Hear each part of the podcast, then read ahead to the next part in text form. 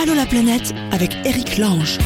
Ah bonjour tout le monde, bienvenue dans Allô la planète pour discuter ensemble du monde tel qu'il est autour de nous, tel que nous rêverions de le voir devenir.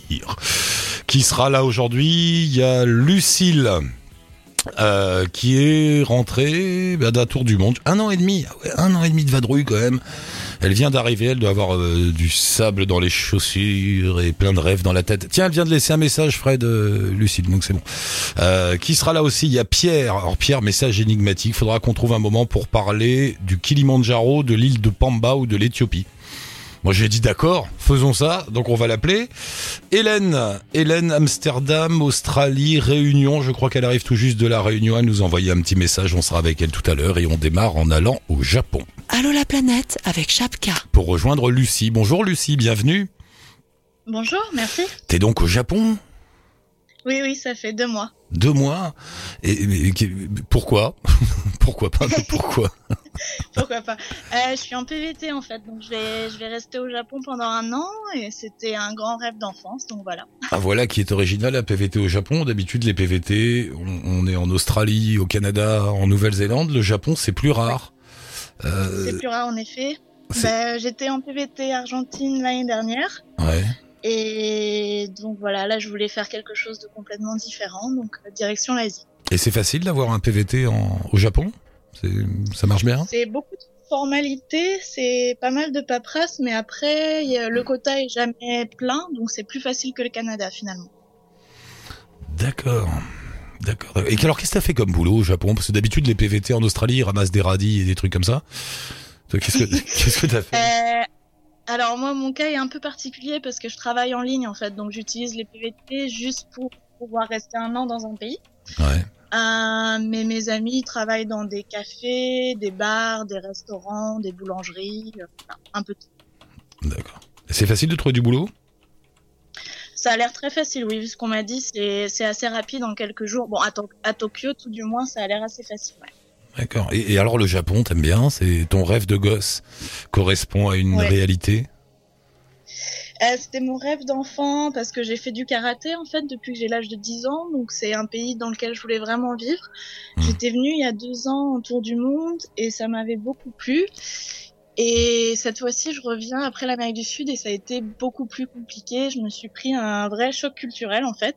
Ouais. Et euh, donc mes, mes espérances et la réalité du terrain, c'est c'est- assez différent.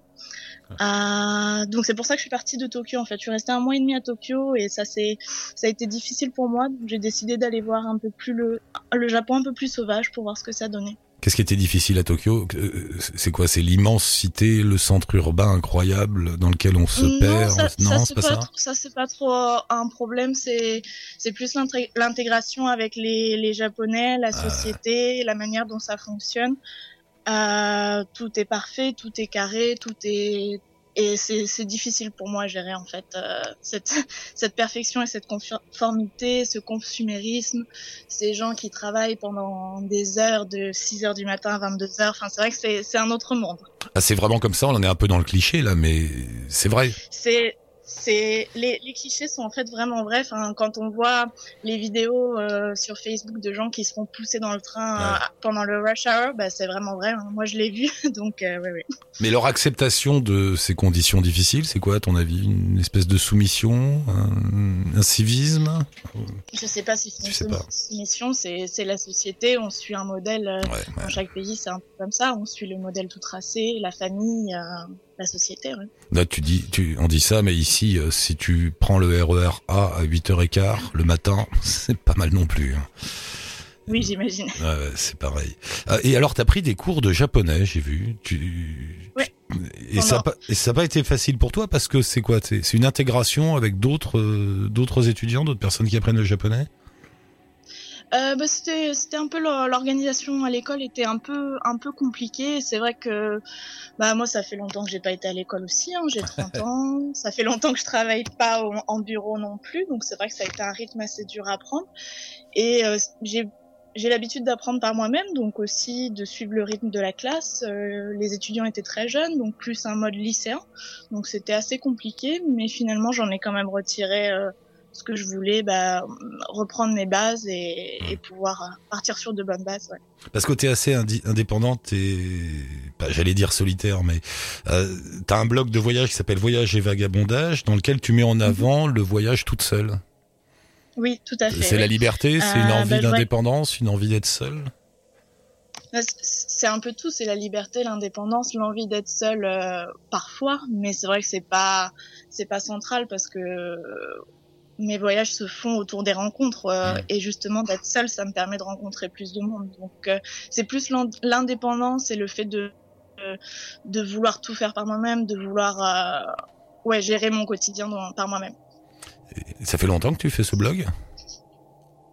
Le blog, ça doit faire six ans Ah ouais. et je voyage non-stop depuis trois ans et demi. Non-stop. C'est devenu quoi un métier? Euh, oui. Ah Ouais, ouais, je, je, je vis à moitié de mon blog de voyage et après je suis traductrice à côté. D'accord. Et ça va la vie sur les routes depuis trois ans et demi? Ça va, c'est plutôt bien. J'ai pas, j'ai pas du tout envie d'arrêter. euh, C'est, c'est devenu mon, mon mode de vie et j'ai trouvé mon bonheur et mon équilibre comme ça. Une dernière chose, je, je me suis promené sur ton blog, il y a pas mal de réflexions, pas mal de choses. Je conseille aux auditeurs de faire un tour. De toute façon, on va mettre un lien sur le blog d'Allo la planète. Euh, Mhm. T'as une petite réflexion sur le voyage qui est, dis-tu, une politique? C'est une démarche Oui. finalement politique. Tu peux, tu, c'est-à-dire? Euh, c'est, c'est une réflexion que j'ai eue récemment, évidemment, avec tous les, tous les événements euh, qui, qui se sont passés, que ce soit aux États-Unis, le Brexit, les attentats. Et euh, finalement, je me suis dit que le voyage était politique dans le sens où, bah, dans, dans plusieurs sens, dans le sens où moi, c'est, devenu mon mode de vie, et donc c'est, c'est une manière d'appréhender la vie, la société, et de sortir aussi peut-être d'un modèle. Euh, mais aussi, comme j'expliquais, je pense que chaque voyageur peut un peu influencer le monde. Alors bien sûr, on va pas changer le monde en voyageant, mais parfois il y a des petits moments, il y a des petites choses. Donc je racontais l'histoire de de cette chinoise que j'avais ren- rencontrée et qui m'avait dit euh, qu'elle ne savait pas ce que ce qui s'était passé au Tibet, Ouais. mais qu'elle l'avait appris grâce à une voyageuse en voyageant et que sans avoir parlé de sans avoir parlé de ça, bah, elle aurait jamais su et elle serait rentrée en Chine sans savoir. Et ça l'avait ça avait été très important pour elle. Et je pense que le Oui, nous- voyage est fait de petits moments comme ça et on, peut influencer, être influencé. Ouais, nos rencontres avec les autres, les échanges, oui, forcément. ouais, ouais. Mhm. C'est comme une petite pierre. Tout à fait. Mais c'est rare d'entendre quelqu'un avoir conscience de ça, tu vois ce que je veux dire Souvent on le fait sans sans s'en rendre compte. Comme la, la- Tout à fait. Après, je, je pensais pas ça il y a trois ans, c'est le fruit de plusieurs années de voyage aussi. Bon, bah écoute Lucie, ravi de t'avoir rencontré. On se rappelle euh, un de ces quatre. On va rester en contact maintenant qu'on se connaît. Euh, bonne. Tu restes combien de temps là au Japon? Bah, jusqu'à jusqu'à décembre avec Ah ouais. des allers-retours ailleurs, mais jusqu'à décembre prochain. Eh bien, écoute, euh, bon séjour là-bas. On s'envoie des petits mots et puis à bientôt dans l'émission pour Merci reparler beaucoup. de tout ça. Merci Lucie, à bientôt. Euh, de Lucie, bientôt. ah, bye. De, de Lucie à Lucille. Ouais. Bonjour Lucille. Bonjour à vous. Comment ça va? Vous venez de rentrer? Oui, c'est un peu dur, mais. Ah ouais. Je Quand je dis vous, c'est qui? C'est toi Lucille et puis l'autre, il s'appelle comment? Et mon copain qui a 26 ans, Michael. Michael. Lucille et Michael. Vous êtes partis combien de temps? Alors, nous, on est partis d'Australie à la base. Mon copain habitait en Australie depuis 4 ans. Euh, moi, j'ai juste effectué une année en Australie et on est parti en voyage 4 mois. D'accord, vous êtes resté un peu en Australie Vous avez travaillé là-bas Ouais, on a travaillé dans le cadre du Working Holiday Visa. Ah, qu'est-ce que t'as fait comme boulot bizarre Euh, alors, comme boulot bizarre, bah, comme tout le monde, je pense que je suis passée par la caisse serveuse. Euh, ensuite, moi, j'ai eu la chance de bosser à l'Opéra House de Sydney.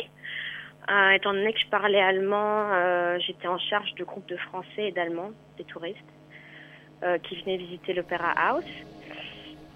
Et, et ensuite, euh, j'ai travaillé pour la marque Hug Australia, qui est une marque de chaussures euh, assez connue euh, dans le monde. C'est marrant. Tu, tu, fais, tu fais quoi comme, euh, comme job sinon, toi, quand t'es pas en Australie? Ben, en France, je suis en école de commerce, donc j'étudie. D'accord. Et t'as fini tes études là ou? Ben non, je suis rentrée pour reprendre mon master. D'accord. Donc t'as fait un petit une année, un an et demi de break, quoi. Ouais, c'est ça qui est pas facile, mais bon, euh, ah ouais. c'est le jeu. Hein. Et, et quand tu dis vous êtes baladé après l'Australie, vous êtes allé où? Euh, alors, on a décidé d'aller en Asie du Sud-Est. On a commencé en Thaïlande un mois. On est passé au Cambodge un mois également. On a fait le Vietnam deux semaines, euh, ce qui était un peu court, mais bon, on n'avait pas le choix. Le Laos et la Birmanie, également un mois chacun. Euh. Ah ouais, belle, belle promenade. Hein. C'était Ouais. sympa. C'était sympa, enfin c'était super même. Mais euh, voilà, tous les pays, on n'a jamais pris euh, d'avion, etc. Donc toutes les frontières, on les a enfin, traversées à pied, quoi. On n'est passé que par les frontières euh, terrestres possibles. Et, euh, et ben ça, ça fait, ça peut prendre conscience de plein de choses, quoi. Ça fait prendre conscience de plein de choses, c'est-à-dire les, les décalages entre les pays, des choses comme ça. Ben ouais, traverser les frontières à pied, moi personnellement, j'avais jamais fait ça dans ma vie. Euh, bon, euh, aujourd'hui, euh, chez nous de toute façon, il y a presque plus de frontières. Euh, mais oui, enfin moi je connaissais pas du tout les pays d'Asie. On a toujours euh, tendance à assimiler les les asiatiques à des Chinois, hein, faut le dire. Bon, c'est la méconnaissance qui fait ça. Mais euh, les peuples sont très différents et n'ont rien à voir entre eux. C'est fou quand t'es là-bas, notamment en Asie du Sud-Est, tu te rends compte qu'entre un Laotien, un Birman, un, un Cambodgien, c'est comme nous entre, je sais pas, un Italien, un Ah ouais. Norvégien et un, et un Espagnol, quoi. C'est très différent, hein. Ouais. Même physiquement, ils se ressemblent pas du tout. Et ça t'a fait du bien de te Euh, balader bah ouais, ça m'a- fait du bien. Bon, là, c'est un petit peu difficile parce que faut se réhabituer à l'Occident, mais euh, bien sûr que ça fait du bien. Qu'est-ce que tu vas faire maintenant? Ça t'a donné envie de poursuivre tes études ou de te lancer dans... Euh, ben, ça m'a un petit peu perdue pour des bonnes raisons. Euh, je suis en école de commerce, donc euh, je pense que vous imaginez bien que la politique d'école de commerce n'est pas du tout en, adéqu- en adéquation avec ce que j'ai pu voir. Donc ça, c'est dur. Ah ouais? Après, bon bah là, j'habite en France pour le moment et j'ai pas le choix que de me Ouais, m'adapter, de me réhabituer. Ça c'est pas facile. Mais... Qu'est-ce que tu veux dire quand tu dis qu'en en école de commerce, on vous enseigne des, des choses qui sont pas en adéquation avec le monde C'est-à-dire? Ouais, avec ce que tu- Bon, moi c'est mon point de vue. Euh, Les gens de la promo seront pas forcément d'accord et euh, je le sais, mais je m'en fiche.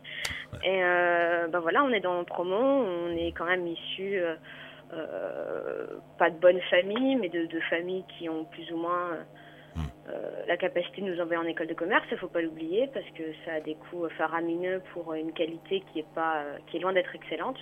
C'est mon point de vue.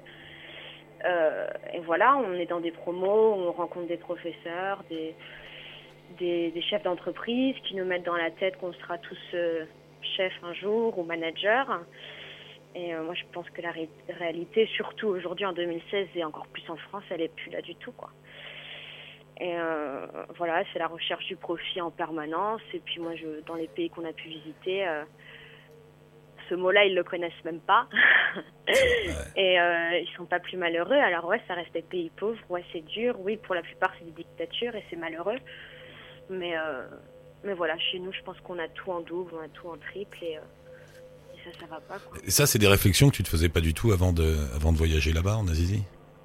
Bah, je les avais un petit peu en tête, mais euh, voilà, bon, on sait tous qu'on est 7 milliards sur Terre, mais quand on voyage, on s'en rend vraiment compte. Moi, c'est surtout ça que j'ai réalisé. Je le savais euh, parce qu'on me le disait à l'école et que je le voyais dans les bouquins d'histoire-géographie. Mais, euh, mais quand on le voit, en fait, euh, oui, on est vraiment 7 milliards, et avec nos petites histoires, nos âmes, etc. Et, et on porte pas tous avec les mêmes chances. Moi, je croyais à l'égalité des chances Ah avant non. de partir. Je pense qu'elle existe en France, plus elle est plus, plus ou moins difficilement euh, atteignable, si, enfin, je m'entends. Mais dans ces pays-là, elle n'existe pas du tout, elle est, elle est- elle est zéro, quoi.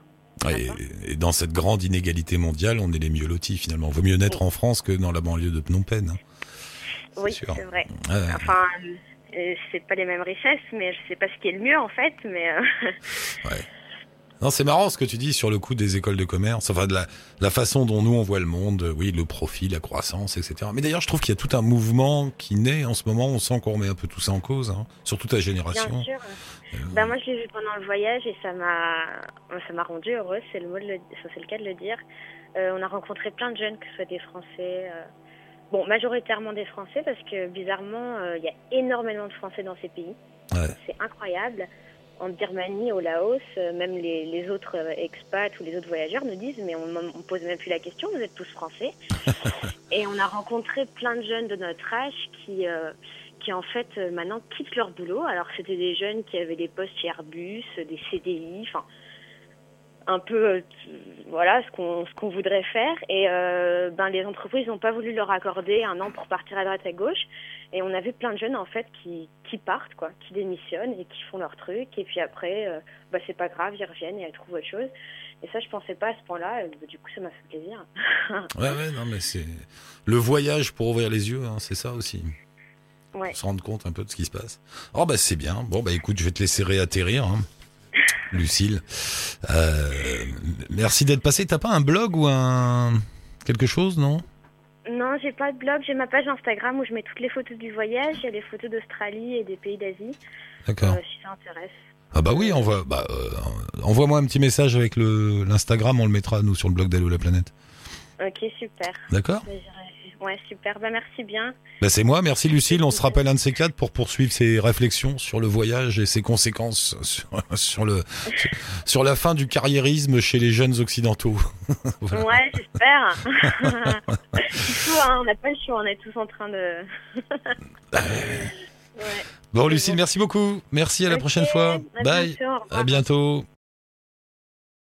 Euh, là, on retrouve Pierre qui est avec nous. Salut Pierre, bienvenue. Salut Eric. Ça va bien Pierre? Ça fait un bout de temps, dis donc.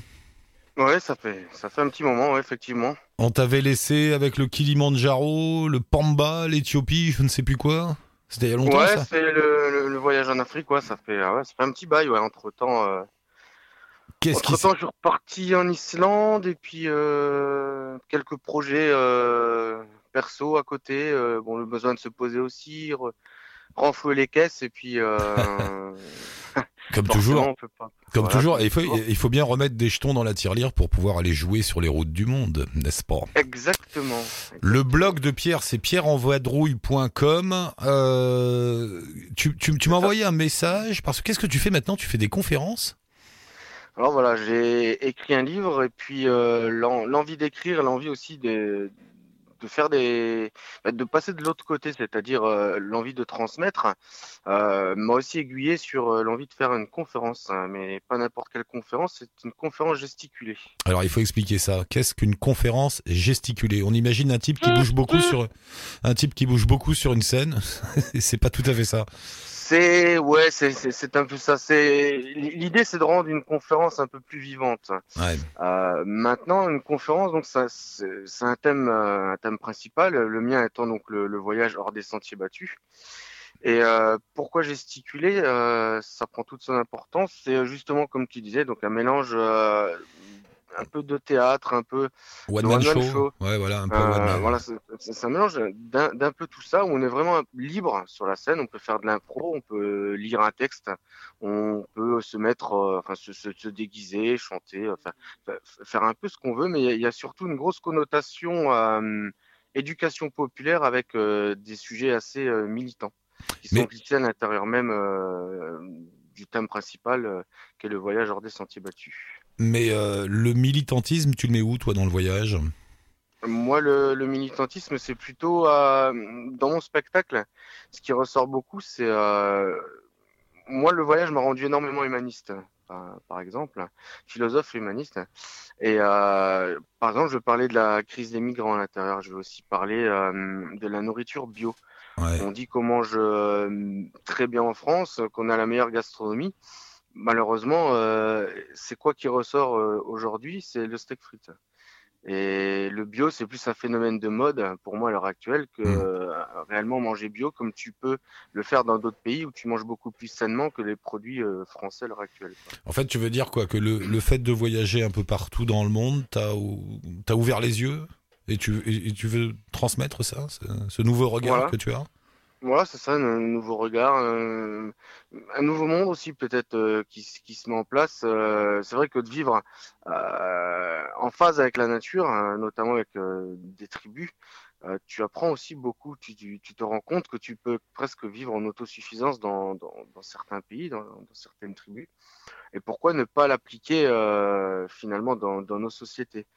Euh, on, on va te dire oui, mais t'es- enfin, on va te dire que c'est pas facile, mais il y y y a un phénomène qui prend de l'ampleur, qui est la permaculture aussi aujourd'hui. Mais là, ce que tu dis, c'est vrai. On a pas mal d'auditeurs qui nous parlent de ces choses-là en revenant euh, d'Inde, du Bangladesh, de Thaïlande, de je ne sais où, euh, qui parlent d'une espèce de, alors j'allais, non pas une mode, d'un mouvement. Euh, Peut-être que chez eux, c'est pas un choix, c'est une obligation parce qu'ils n'ont pas trop le choix.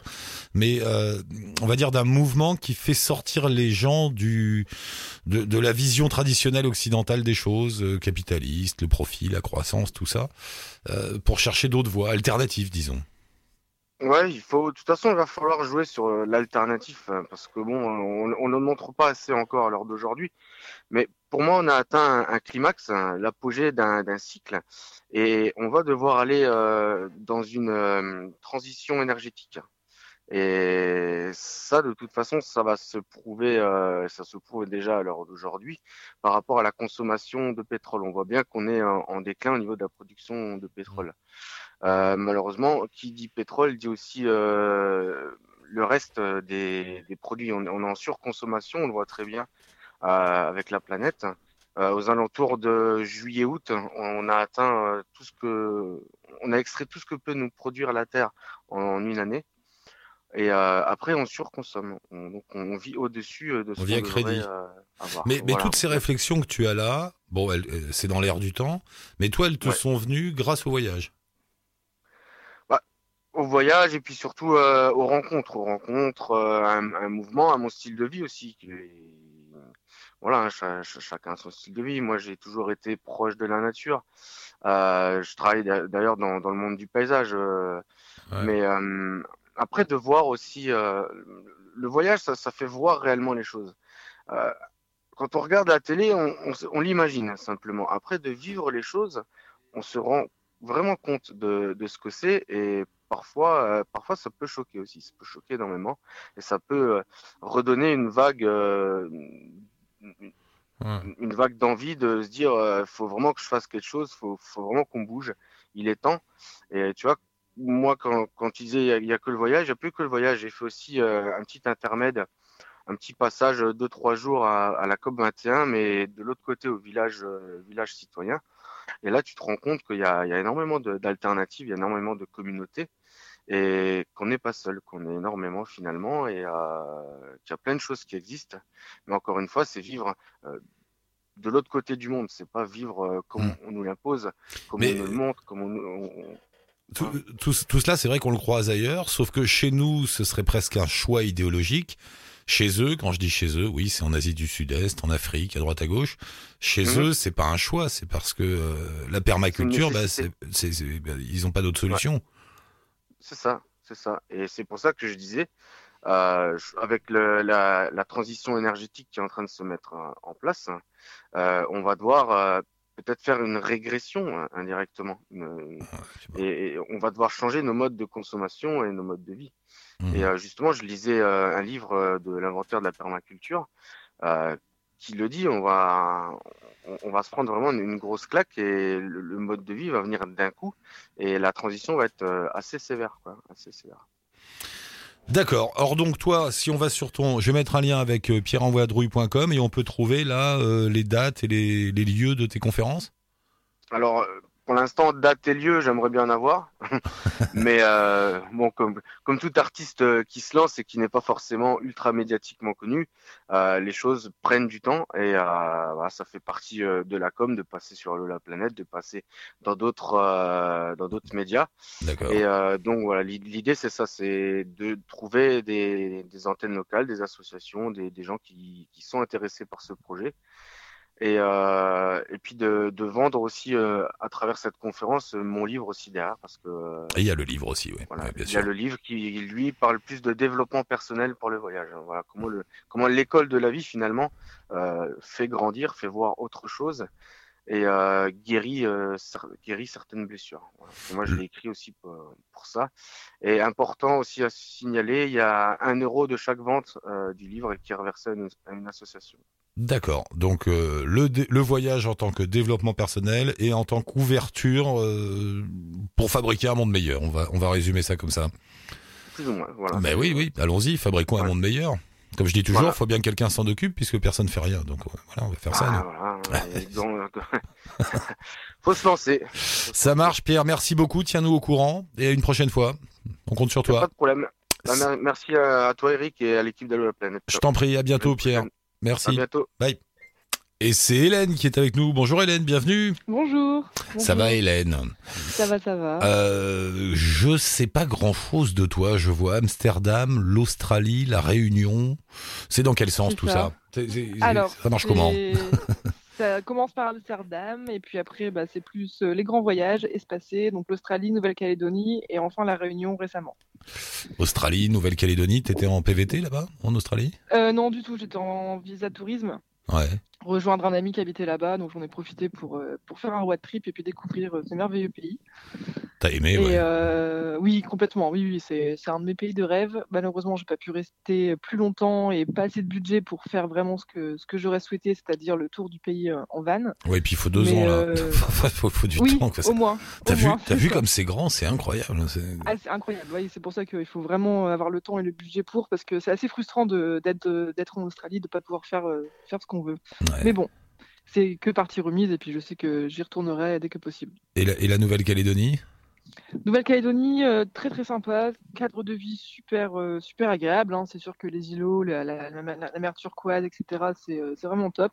Après la vie en elle-même, justement, je, je prévoyais de, de voir si je pouvais trouver du travail là-bas, mais malheureusement, j'ai pas été séduite par l'ambiance. Même surtout au niveau de, de- donc des Kanaks, j'ai trouvé que c'était un peu un peu bizarre dans le sens où on, se sent- on- comme on est, on est des métros, on est les oreilles comme ils nous appellent et on est un peu euh, un peu montré du doigt. euh, Ah, t'as ressenti Souvent. ça ouais, oui, oui, ouais. complètement. Ah ouais, Ouais. ouais. Donc il faut toujours être sur ses gardes, faire attention. Donc c'est pas, ça m'a pas vraiment plu dans ce sens-là. Ah, Mais à une- part ça, si, c'est une super île. hein. Ouais. Et, et tu travailles dans quoi, toi? Tu cherchais du boulot Euh, là-bas? En laboratoire de, de biologie, d'analyse médicale en fait. Ah, d'accord, c'est toi qui reçois nos- les petites pipettes là, dans lesquelles- Voilà, les petites pipettes, entre autres. C'est- C'est ça. D'accord. Et, tu t'étais dit, tiens, pourquoi pas la Nouvelle-Calédonie? Oui, voilà. Ouais, ouais, complètement. Comme ça te- reste français, et puis il y a beaucoup quand même de laboratoires euh, là-bas. Et euh, bon, bah malheureusement, j'ai pas été séduite euh, comme je comme je le souhaitais euh, au niveau du cadre, de, la vie, euh, de la vie quotidienne. Donc euh, bon, j'ai Ouais. laissé tomber. Mm, mm. T'as des envies d'ailleurs? Oui, donc euh, voilà, donc de là est venu bah, un an et demi après euh, la Réunion. Ouais. Euh, je sais pas pourquoi, cette île m'appelait également. Et donc du coup, bah, je me suis lancée. J'ai la chance aussi, aussi d'avoir des amis qui y habitent, donc forcément ça facilite le voyage. Et puis bah, là, gros gros coup de cœur, Ah ouais. super ville, une douceur de vivre, euh, Ah, plein comme tout le choses à monde. faire. Tous les gens qui passent à, par la Réunion nous disent tous que c'est euh, extrêmement ce agréable. Voilà, et maintenant je parle de quelqu'un, enfin je parle de la Réunion de quelqu'un qui, connaît quelqu'un qui est allé, où il en revient, ou etc. Et Ouais. tout le monde dit la même chose. Oui, oui. Et alors, t'es allé tremper tes, tes pieds dans l'ambiance réunionnaise et, Exactement. Et t'es séduite, ouais. Complètement séduite. Ah oui, oui. Ah oui, oui. Une, douceur de vie, comme je disais, et puis une ambiance euh, complètement différente de Nouméa, justement, parce que là, du coup, j'ai pu comparer euh, les deux îles.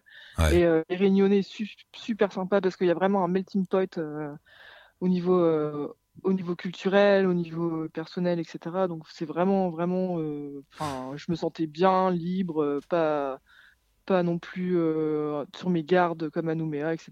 Donc euh, non, non. C'est ce qu'on dit et ça tourne. Et, et parfois, ça fait un peu cliché avec le nom, l'île de la Réunion, toutes ces communautés. Mais euh, ouais, mais pour moi, c'est Et ça marche, ouais. c'est- parlant, c'est parlant, tout à fait. Ça et marche. justement, ouais. les métros donc sont bien acceptés. Il y en a pas mal, c'est vrai. Mais non, on voit pas, on voit pas forcément de différence, quoi. C'est ça qui est bien. Mm, mm. Et donc, t'as passé combien de temps là à la Réunion? Euh, je suis restée trois semaines. Et, Trois semaines. Donc et trois semaines, ça t'a suffi pour faire un petit tour et te dire, euh, bah, je vais y aller. oui, bah déjà, Ouais. déjà la, pre- la première semaine, ça m'a séduite. Et puis après, bah, grâce à mes amis, j'ai pu faire euh, pas mal de choses, donc faire le tour de l'île, voir vraiment. euh, voilà, le nord, le sud, l'est et l'ouest avec tous les climats différents et, euh, et me rendre compte que oui, vraiment, enfin, je me, je, je me projetais en fait naturellement, je me projetais là-bas, quoi. Donc je me suis dit que bah voilà, j'ai trouvé un peu mon Eldorado. Et t'y vas? Donc comment? Et t'y vas? Tu Euh, J'y vais. Bah, bah, là maintenant, mon objectif euh, cette année, bah, enfin, là je suis revenu, le retour a été très dur. Ouais. Et donc là maintenant, bah oui, oui, pour moi c'est clair et net. euh, comme je suis en CDD, je vais en profiter pour euh, pour pour rebondir. Et puis j'ai déjà postulé là-bas, j'ai déjà déposé des CV lorsque j'y étais. Et puis Ah là, je vais je vais tout tout donner. Et puis bah si jamais ça marche pas à distance, je vais provoquer en en y allant et puis en me disant que je trouverai sur place et et voilà pour Mm. pour changer un peu de vie de du nord de la France, mais, euh, mais avec les amis, avec tes amis là-bas, j'imagine que tu en as parlé. On, on dit toujours que c'est compliqué de trouver du boulot à la Réunion. Il y a un fort taux de chômage, comme dans tous les dom Ouais. d'ailleurs. Ouais. Euh, Ouais. ça Mais le truc, c'est que moi, je suis dans un domaine où ça bouge beaucoup. Il y a quand même beaucoup de demandes. Euh, donc, il y a beaucoup de laboratoires privés et après laboratoires euh, en hôpitaux.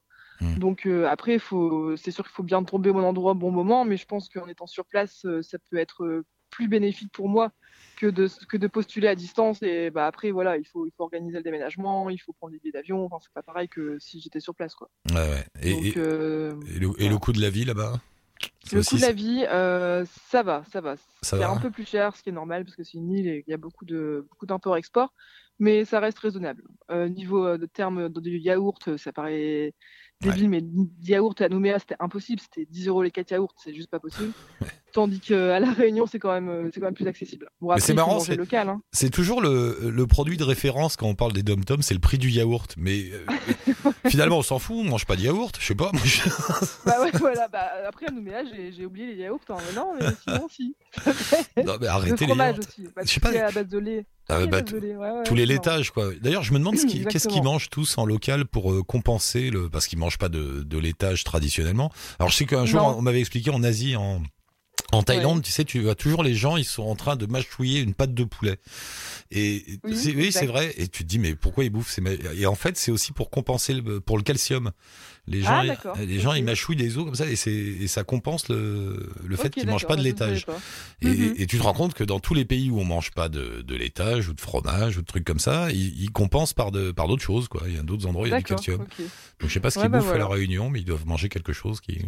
Ouais, déjà, avec le- leur rougail et leur curry, euh, déjà, c'est énorme. Ouais, c'est ouais. Les plats typiques et c'est super, super bon. quoi. Oui. Il y a beaucoup de piment aussi. Hein. Ça peut pas remplacer le calcium, c'est sûr, mais euh, Donc tu vas partir à la Réunion. Bah moi aussi. bah, je le Voilà. souhaite. C'est- marrant tu dis ça parce que j'y pensais l'autre jour. Je me suis dit tiens j'irais bien à la Réunion faire allô la planète de là-bas. Je serais bien. Ah bah, ah bah forcément. Ah Faut louer une petite là, maison, tout ça. Je vous Les, hein. les, les- les gens ils habitent dans des maisons ou des appartements des- Alors, ça, les maisons là-bas, c'est les cases. Donc, Ouais. ça s'appelle la- Je vais à la case et euh, il y, a, il y a de tout. hein. Il y a maison, appartement. Euh... Non, il y a de tout. Franchement, il y a de tout. Parce Ça que dépend ouais, où on se situe, mais euh, moi si je veux là-bas je veux une case. Hein. Voilà, c'est une case. bah, après- bon, bah, D'accord. tout dépend. Quel que soit le type de maison, ça reste une case, donc ça va. Bon voilà, bah, je vais demander une case. Euh, Bon bah Hélène, bon courage, bonne chance, tu nous tiens au courant? Merci, pas de souci, comptez sur moi. Dis-nous Euh, quand tu courant, pars, euh, tout ça, je te rejoins avec ma tribu. Ouais, et pas puis de passe devant, Pas de trouve, trouve-nous une petite case avec plein de pièces. Voilà, et puis comme ça, euh, vous ferez l'émission de la Réunion, ce sera vraiment. euh, Mais oui, mais on met regarde, regarde, on met un micro sur la terrasse de la case, parce que c'est une case avec Ah une bah terrasse hein, quand tout, même, hein. avec Ça vue sur la mer, tout ça, faut pas non plus. Exactement. On met le micro et puis alors on mettra une petite caméra pour énerver les auditeurs. Je serai en paréo Voilà, euh, voilà. de- sur ma terrasse et je fais Allô la planète, ça va? Exactement, avec un petit rhum, et voilà. Le Oh, je vais être bien, on va faire ça. Bon, ça marche, Hélène, je te laisse passer devant, tu t'occupes de tout. Ok, ça marche, moi, je vous tiendrai au courant. Merci beaucoup, Hélène. Salut Merci à la prochaine, vous. bonne route. Merci, Bye. salut, merci, bye.